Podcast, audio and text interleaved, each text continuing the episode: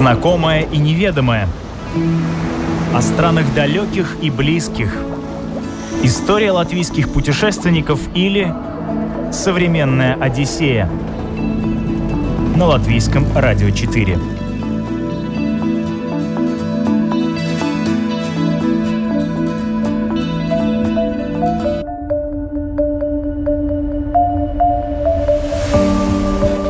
Люди знают о Чернобыле все. Им известны практически все потаенные уголки зоны отчуждения. Бабушки-самоселы принимают их у себя уже как родных. Пока их планы исследовать закрытые для туристов участки подземных ходов Гитлера в Польше, белорусскую зону отчуждения и Игналинскую АЭС зависли по понятным причинам, они ездят по Латвии. Здесь тоже есть на что посмотреть любителям заброшек. В гостях у современной Одиссеи Рига, Чернобыль, Тим. Я Елена Вихрова. Мы начинаем. Современная Одиссея на латвийском радио 4. Рига Чернобыль Тим началась с девушки по имени Диана. В 2008 году, когда вышла игра «Сталкер», она, как тысячи других фанатов, буквально заболела Чернобылем, мечтала туда попасть. А она из тех, кто добивается своего. Первую поездку в зону отчуждения она никогда не забудет. Первый раз это было жутко страшно, потому что ты не знаешь, куда ты едешь. Во-первых. Во-вторых, это было жутко напряженно, потому что мы ездили без ночевок. То есть мы ехали туда, заезжали туда в зону чернобыльскую, э, там мы гуляли, там была экскурсия, и обратно в тот же вечер домой в Латвию. То есть это было трое суток в машине, без сна практически. Это было очень сложно. Мы поняли, что так нельзя ездить, потому что, ну, все, кто с нами ездит, они очень устают. И мы начали уже делать такие спокойные поездки, уже такие, что как бы... И мы отдыхаем, и люди отдыхают с ночевками, все такое. Мы команда единомышленников. Мы не возим, мы ездим сами и к нам можно присоединиться. То есть мы ездим сами. Вот нам нравится эта тема, мы очень много изучаем разной литературы, разные ну, документальные фильмы смотрим, общаемся с ликвидаторами там в зоне Чернобыльского отчуждения, мы общаемся с людьми, которые там до сих пор живут, работают, проживают. Мы все время в контакте с теми людьми, с проводниками, с научными работниками, которые там в институте, с работниками, которые на атомной электростанции работают. И мы все время изучаем исследуем и ездим туда, ну, как сказать, не как туристы, как исследователи. Ну, то есть мы сами собираемся, вот нас там 2-3 человека наших собирается, мы такие кидаем в группу, кто-то хочет с нами поехать, люди присоединяются и могут с нами поехать. Закрытую территорию вокруг Чернобыльской атомной электростанции год от года посещает все больше людей. Туристические компании предлагают поездки в зону отчуждения, и, похоже, этот поток будет только расти. Президент Украины Владимир Зеленский подписал указ о некоторых вопросах развития территорий, подвергшихся радиоактивному загрязнению вследствие Чернобыльской катастрофы, который делает упор на туристический потенциал зоны отчуждения. В ней, в частности, планируется создать зеленый коридор для туристов. Как пишут различные издания, согласно указу, будут проложены новые туристические маршруты, в том числе водным путем, построенные новые КПП, а имеющиеся восстановят и модернизируют. Диана этого опасается. С каждым годом зона отчуждения и так меняет свой облик. Меняется там все в худшую сторону. В худшую сторону, потому что сам город Припять, он потихонечку разрушается, потому что вода, ветер, э, вандалы, туристы – сама зона отчуждения, она огромная, ее всю не исследовать, ее всю не объехать, потому что есть определенные места, куда не, нельзя ездить. Очень много фирм, которые вот э, предоставляют свои услуги как туристы, да, поэтому мы ни разу не ездили. Я ни разу не ездила как турист. Я ни разу не ездила. Я всегда ездила вот как индивидуальный путешественник. Хотя теоретически туда заезд так запрещен, да. То есть туда заехать можно только если э, там есть люди, которые тебя встречают. То есть в нашем случае это проводник, который работает в зоне отчуждения, и он принимает нас как э, группу, ну, скажем так, научных работников. Типа угу. такого. То есть это какой-то ваш уже, уже друг, наверное, да? Он уже друг, да. Но изначально, да, он работает в зоне отчуждения, он имеет право быть проводником. То есть такое. А как туризм, ну да, там очень много приезжает туристов из Китая, из... О, китайцев очень много приезжает. Из Польши очень много ездят. Украинцы тоже ездят. Меньше ездят, наверное, вот э, немцы меньше ездят. Норвежцы, скандинавы меньше ездят. Приезжаешь в Припять, а там куча людей, там бывает такое, что приезжает, э, в хорошее время было, приезжают три автобуса с китайцами, высыпаются 150 китайцев из этого автобуса, быстренько фотографируют, все в масочках, все в скафандрах такие все, и, короче, и сразу уезжают. Но это не круто, мы стараемся избегать. Мы, во-первых, мы знаем, когда туристы заезжают в зону Чернобыльскую, да, мы стараемся избегать э, тех маршрутов там, где они ходят, и то время там, где, когда они ходят. То есть мы стараемся, если туристы, например, на центральной площади, то мы где-нибудь в другом месте. Если туристы, например, двигаются куда-то там на дугу, радар большой, Э, то мы сразу, мы, мы в другом месте, да, мы стараемся не пересекаться с туристами, потому что, ну, нам это не интересно. Мы, мы там, у нас есть свои там ходы, как мы ходим, свои маршруты, чтобы показать, чтобы мы сами посмотрели, и чтобы люди, которые с нами поехали, чтобы им тоже было интересно. В зоне вокруг Чернобыльской АЭС еще есть на что посмотреть, кроме официальных объектов. Припять, аллея сел, где запечатлены исчезнувшие села, оставившие после себя лишь безмолвные таблички с названиями, рыжий лес, водный канал из охлаждающего пруда АЭС, где водятся гигантские сомы – это обязательные пункты посещения туристов. Но Рига-Чернобыль-Тим выбирает совсем другие маршруты, где нога простого путешественника не ступала. Ну, например, мы ездим э, там, где такой, как сказать, отстойник техники, которая, э, которая участвовала в ликвидации последствий на атомной электростанции. Там стоят э, ну, разная техника, автобусы, например, грузовые машины стоят, э, амфибии стоят, э, такие, которые под водой могут заезжать, танки стоят. Они в полуразобранном состоянии, да, их пилят потихонечку там нелегально. Но туда тоже как бы ездить нельзя, мы туда можем ездить, потому что мы научная экспедиция. То есть мы не туристы. Туристы туда не ездят. Вот у нас есть такие лазейки. Мы можем посетить, например, бабушек-самоселок, которые туда пришли. Вот в 86-м их э, выгнали, выселили, они через какое-то время пришли обратно. Мы можем съездить к бабушкам в гости. То есть такая функция у нас есть. Бабушки очень классные, они очень доброжелательные, они такие добрые, они такие, ну, такие милые, такие... Вот к ней приезжаешь, она сразу, она от всей души, она, ну, она со всей души, она там приготовит и картошечку. Они сами все выращивают. То есть они все там выращивают сами. Они в магазин, магазин у них, по-моему, приезжает раз в 5 или в 6 недель, да, автолавка. И они все сами выращивают. Помидоры, огурчики, картошечку, кур, яйца, кроликов, все они сами выращивают. И они все это на стол. То есть, когда у нас группа спрашивает, а это ради... ну, радиация, радиация, мы говорим, ну, посмотрите, бабушке 90 лет, да? Там 95 ей уже, ну, она дожила до такого возраста, ну, какая радиация?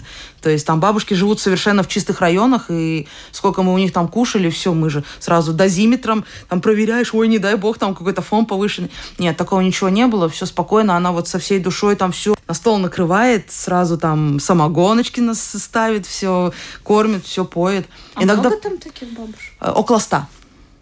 Около ста человек. Это какая-то деревня или они Нет, там они в разброс. Да, там одна бабушка живет там в самом начале зоны, Чернобыльской зоны отчуждения. Ну, скажем так, Чернобыль, Чернобыльская зона отчуждения, она полторы тысячи квадратных километров. Все вместе. Вот это вот. И они вот расселены. Одна бабушка в том селе, другая бабушка в том селе, третья бабушка в том селе. Бывает, там три бабушки живут в одном селе. Там, но они в основном одиночки. Были еще дедушки, но дедушки потихонечку. Дедушки не такие стойкие, как бабушки. Так, еще куда вы имеете ходы? Куда обычный турист не заходит?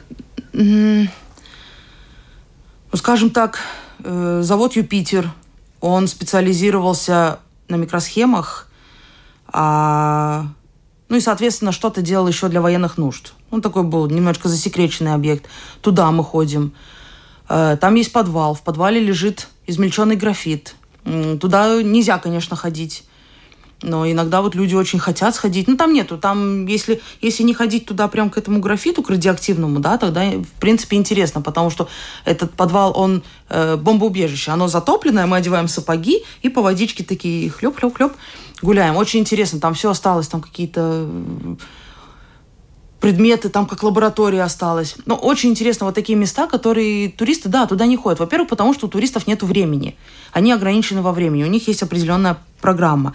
А у нас программы нет. У нас вроде как есть какая-то там ну, плюс-минус мы можем не ходить по маршруту, да, мы можем отдаляться, то есть мы сегодня, вот хотим мы туда поехать, а поехали туда. Хотим туда, поехали туда. Ну, такое.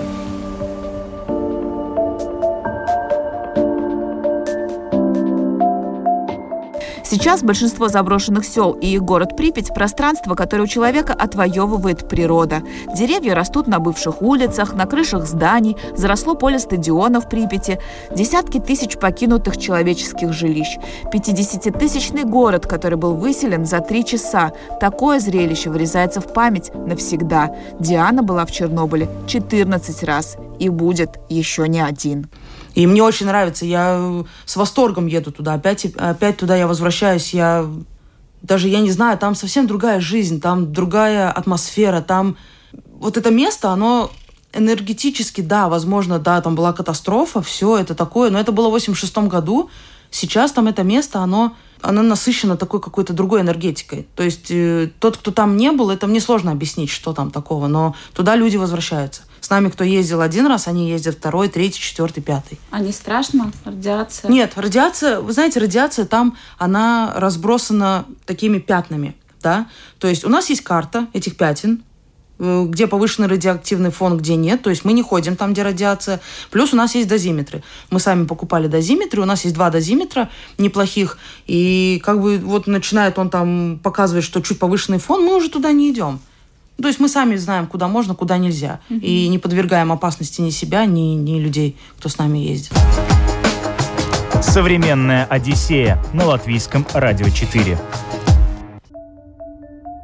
Мы могли бы говорить про Чернобыль всю программу, и не одну, но тем для разговора у нас еще очень много. Зона отчуждения не единственное место, которое следует Рига-Чернобыль Тим. Сейчас, когда границы закрыты, ребята ездят по Латвии. Притом весьма плодотворно. В их арсенале уже не один необычный маршрут для любителей заброшек. В этом году мы посетили очень интересный маршрут, был по заброшенным латгальским селам. Там есть очень много заброшенных сел, и которые действительно уже заброшены много-много лет, они никому не нужны, эти домики стоят, ты заходишь туда, в эти домики, и там вот как будто вот человек ушел буквально там пять минут назад, там все сохранилось. Очень здорово. Ну да, но они заброшены уже лет 10-15.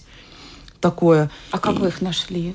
Есть специальные карты, мы смотрим по спутникам, мы ездим в основном но это происходит так. Ты даже вот едешь, ты знаешь примерно направление, что вот там вот недалеко от российской границы что-то должно быть, да. Едешь туда по каким-то по проселочным дорогам и уже смотришь уже методом тыка. Ага, о, смотри, там вроде трава не покошена, вроде как домик заброшенный. Или там яблоньки такие заросшие, все такие, они такие спадают, и видно, что неухоженный сад.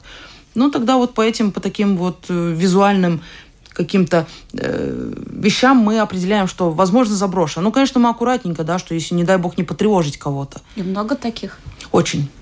В Латгалии очень много сел. Вот вся граница от, э, вдоль Белоруссии, да, вдоль России по Латвии, она практически заброшена.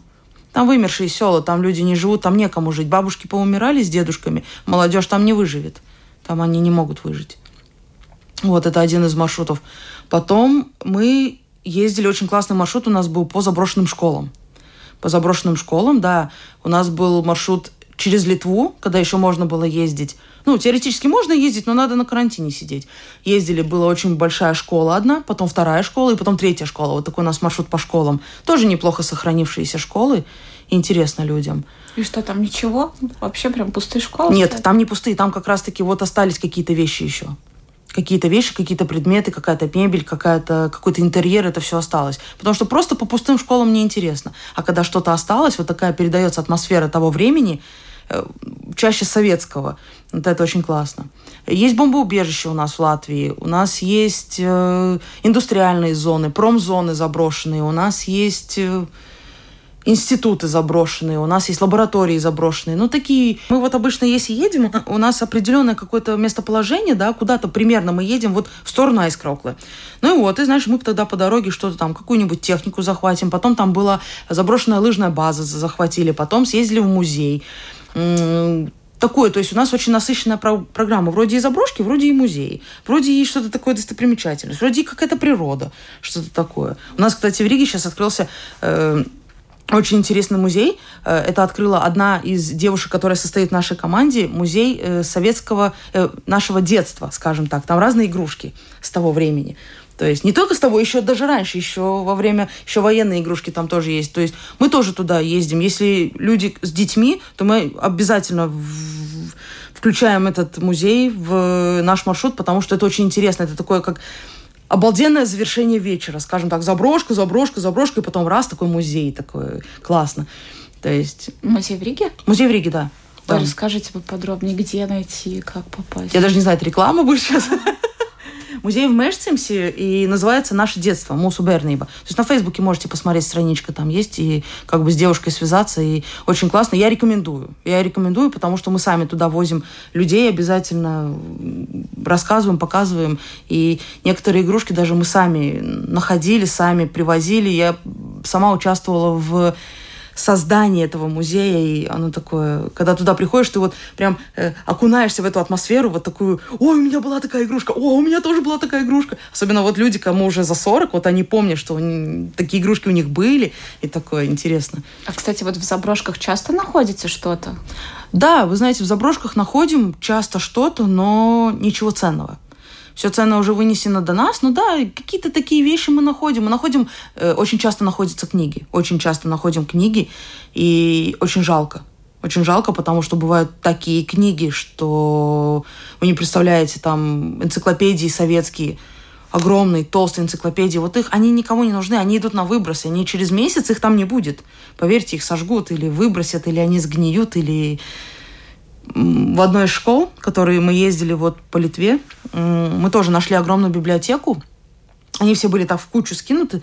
Там были и учебные материалы, учебные пособия, и карты, и все и так далее. И через буквально там пару недель мы приезжаем обратно, и они все просто с окна выброшены. Просто с окна под дождем кучами такие уже намокшие, грязные. Вот так, к сожалению. Вот самое жалко, вот больше всего жалко книги.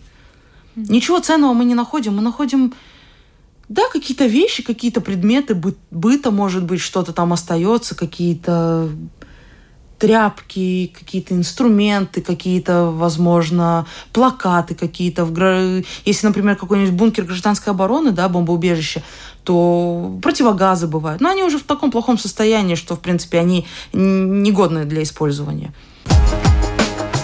Современная Одиссея на латвийском радио 4.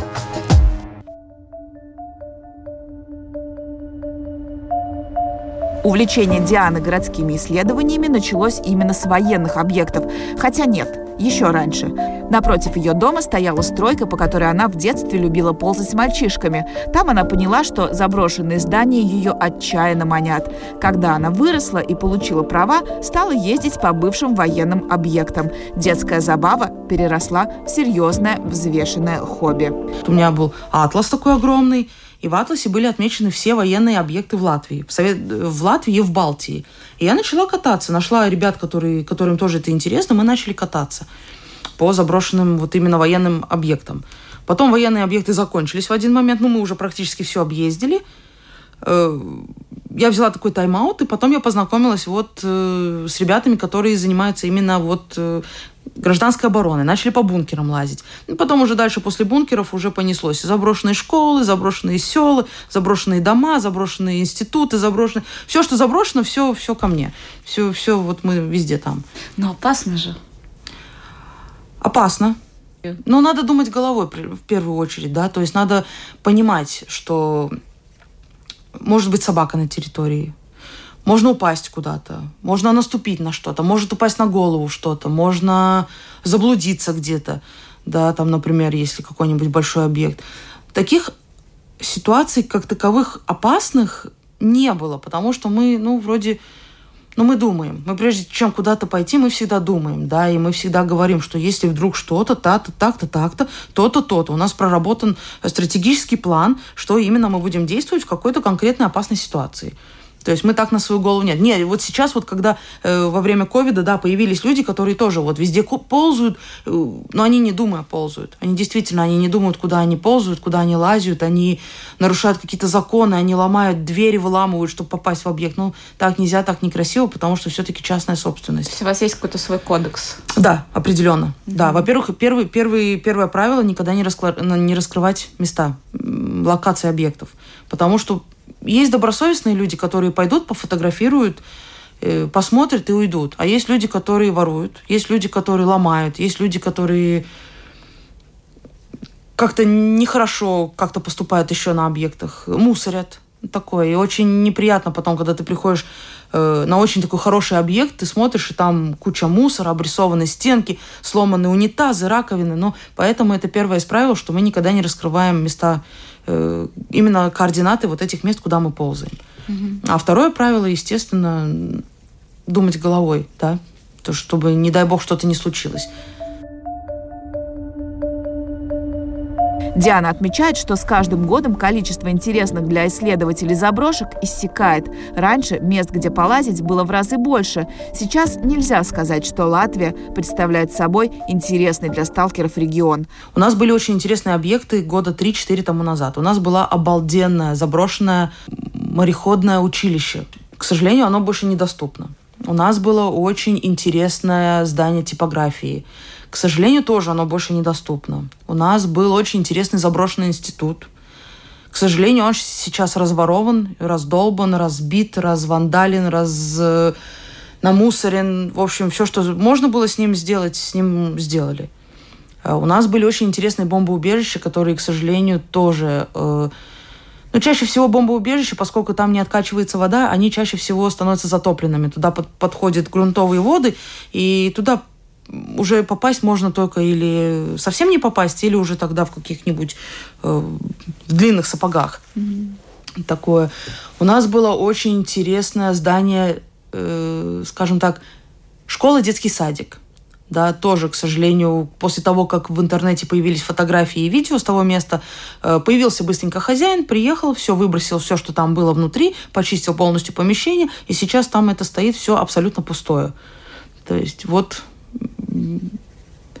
те люди, которые начали сейчас этим интересоваться, да, они опоздали опоздали на 3-4 года. Даже я начала, начала заниматься этим давно, но я уже тоже опоздала. Потому что самое интересное было где-то в 2000-х годах, mm-hmm. когда все, что принадлежало раньше государству, все начало переходить в, частный, в частную собственность. Соответственно, очень много частникам это всего не надо. Да? Там, например, бомбоубежище. А, зачем мне бомбоубежище? Да, оно у меня есть на территории, я с ним ничего делать не буду. И вот оно там стоит, и там можно было ползать сколько хочешь. То есть никого это не интересовало. А потом уже, когда начали ползать, уже там начали потихонечку. Кто-то склад сделал, кто-то магазин, кто-то тир, кто-то что-то во что-то переоборудовал, и, соответственно, эти объекты э, потихонечку начинают исчезать.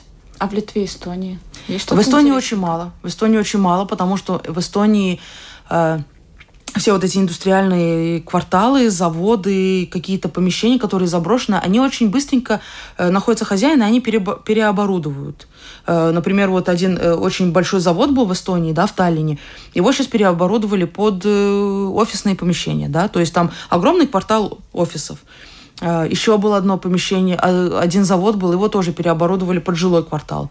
Да, в Эстонии очень... Эстония, она ближе к Скандинавии, поэтому в Эстонии очень быстренько с такими заброшенными местами находишь, что с ними сделать. Mm-hmm. В Латвии у нас по, немножечко похуже с этим, да, в, в Литве еще похуже. Литва немножечко дальше все-таки от нас, скажем. И в Литве остались э, некоторые очень интересные именно объекты гражданской обороны. Действительно очень интересные. Такие, там, где еще все сохранилось, там какие-то планшеты с подсветкой, плакаты такие интересные есть. Не знаю, как там сейчас попасть можно, нельзя, я давно там не была, но в Литве, да, в Литве были интересные места тоже. Даже, возможно, побольше, чем в Латвии. Один из самых интересных объектов Литвы – Игналинская атомная электростанция. Как раз туда Рига Чернобыль Тима собиралась аккурат перед пандемией. Не сложилось. Но ребята не отчаялись, а использовали это время с пользой. Построили грандиозные планы. Не побоюсь этого слова. Игналина – лишь начало. Да, туда можно попасть. Э, можно было попасть тогда, когда не было короны. Да. К сожалению, сейчас на данный момент, пока вся эта ситуация не закончится, там закрыт вход. То есть туда можно было попасть на экскурсию. И люди у нас очень спрашивали. И это, кстати, самая ближайшая атомная электростанция э, к Латвии. Она закрытая. Ее закрыли в 2009 году. По-моему, если я не ошибаюсь, просто у меня с цифрами так немножечко не очень, я не могу запомнить. А, или в восьмом, или в девятом году ее закрыли, ее остановили. И чем она интересна нам, там абсолютно такие же реакторы, как на Чернобыльской атомной электростанции. Реактор э, типа РБМК. Это ничего никому не говорит, но вот на атомной станции в Чернобыле так, такой реактор, четвертый энергоблок, он случилась авария, и на Игналине, на Игналинской атомной электростанции точно такие же реакторы стоят. Скорее всего, из-за этого потихонечку ее и закрыли, чтобы не было что-то похожего, как в 86 году. Вот, и туда можно было, да, попасть на экскурсию. Экскурсия очень интересная, она длится 4 часа. Я ни разу не была, но у меня ребята были и говорят, что действительно стоит. И мы хотели вот именно маршрут на Игналину, ну, плюс еще что-то по дороге захватить, естественно, чтобы не было так, что только один объект. Вот.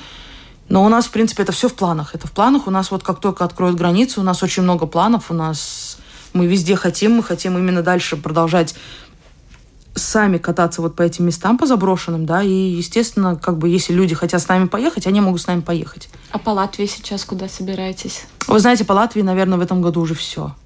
Уже все, потому что Новый год, во-первых, а, надо как-то готовиться, надо немножечко как-то остановиться, немножечко взять отдых, надо взять перерыв, подумать о планах на следующий год, подумать, что в этом году сделано, что не сделано. Такое. Но в следующем году посмотрим, как, когда откроют границы. У меня Первая поездка в следующем году запланирована уже в Грузию, по заброшенным местам в Грузии. Только по заброшкам. Никаких достопримечательностей, никаких туристических маршрутов, ничего такого. Только заброшки. Там три, по-моему, дня получается. Полных три дня реального заброса такого, что санатории заброшенные сталинского времени, потом там э, вагончики заброшенные, метро э, в Тбилиси заброшенное, что там, то, короче, все заброшенное очень интересные локации. И потом мы с ними планируем еще Армению, Абхазию, и дальше уже посмотрим, как получится. То есть это очень интересное направление. Потом в этом году мы планируем Польшу обязательно. Планируем лагерь дождевого червя. Мы планируем э, съездить лагерь сами. что? Есть такое место. Это подземные ходы Гитлера. Они находятся в Польше. И называется это место лагерь дождевого червя. Это 30 километров такие ходы под землей. А туристическим объектом являются 2 километра, но 28 километров тоже они там есть, они никуда не делись, они там есть. Ну, в общем, мы хотим туда. Хотим в Освенцим. То есть это очень такое место, которое я ни разу не была, но я хочу туда съездить, и мы должны знать свою историю. Мы должны знать историю, поэтому туда надо съездить. Э, соляные шахты – 300 метров под землю. Очень интересные места. Они не заброшенные, но есть заброшенные тоже. То есть и мы, когда поедем в Польшу, у нас запланировано э, половина на половину, то есть 50 на 50. 50 мест, 50 э, процентов мест, которые вроде как туристический объект, и 50 процентов такие, ну, конкретные, такие прикольные заброшенные места.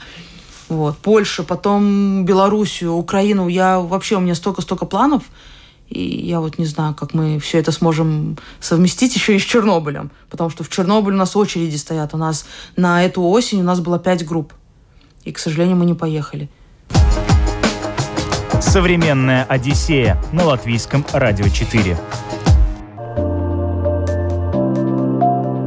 Пока Рига Чернобыль Тим совершенствует свои масштабные планы и отдыхает от поездок даже по Латвии, я попросила Диану подкинуть несколько идей для вылазок по выходным. Для тех, кому интересен дух заброшек, но кто не особо в теме. В общем, ловите список интересных объектов, доступных для простого интересующегося, возможно, даже с детьми. Можно съездить в ту же самую Ирбене, да, военный городок бывший. Там рядом есть локатор, э, радио, э, радиотелескоп Ирбинский, да, там можно заказать экскурсию официально, то есть там будет интересно и детям, и, и взрослым. Потом можно съездить, э, есть у нас в Мурьяне, есть бобслейная трасса, заброшенная, да, деревянная. Там тоже будет интересно походить, погулять, да, там такой объект. Он как бы, он отмечен на картах, он отмечен на Google картах, просто люди не часто ищут вот именно такие какие-то места, которые, возможно, не туристические. В основном все места, которые можно посетить, да, их можно найти на, на Google картах. Например, есть такой объект э, Гренчево школа, заброшенная школа в Гренчах. Есть... Вот раньше была Скрунда, Скрунда сейчас нету. Скрунда сейчас стала военным объектом, там наша армия тренируется. Mm. Да, к сожалению, Скрунда больше недоступна. Есть э, очень интересные места. Вот Мангельсалас бункер, это бывшая береговая батарея. Туда можно на автобусе доехать, погулять с детьми, с фонариками. То есть там не опасно, не страшно, но, но интересно. То есть интересно, особенно если почитать до этого еще историю. Так же само в Лепо, Лепойские форты, да, то есть э, люди как бы приезжают туда, смотрят на море, там есть форты, а туда, если немножечко еще э, в сторону Венспилса поехать, да, там очень интересная вот сама вот эта береговая зона, там было много береговых батарей, э, береговой обороны, береговая, да, береговая оборона. И очень интересно, там есть и Э, дальномер, такая вышка дальномера можно посмотреть. Ну, то есть э, вот такие объекты, их можно найти в интернете, посидеть пару часов в интернете, поискать. Есть, например, такая карта, как э, Милитара Мантуема карта, по-моему, от Целиота СЛВ, да. Заходим, смотрим, читаем, пожалуйста, там больше ста объектов, которые можно посетить абсолютно безопасно и даже с детьми.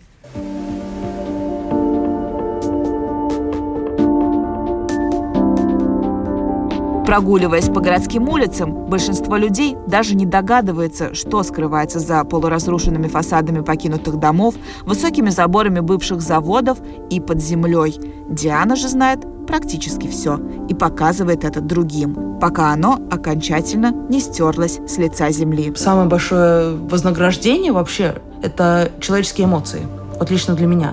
Когда вот приезжаешь на какой-то объект, и человек с таким, э, с таким прям э, с открытым таким вот прям восторгом, такой, вау, ух ты, о, нифига себе, такой ходит, и я прям, вау, круто, значит, я все делаю правильно. Значит, мне, мне это нравится, значит, я даю человеку эмоции, и значит, я все делаю правильно. И вот это самое большое вознаграждение.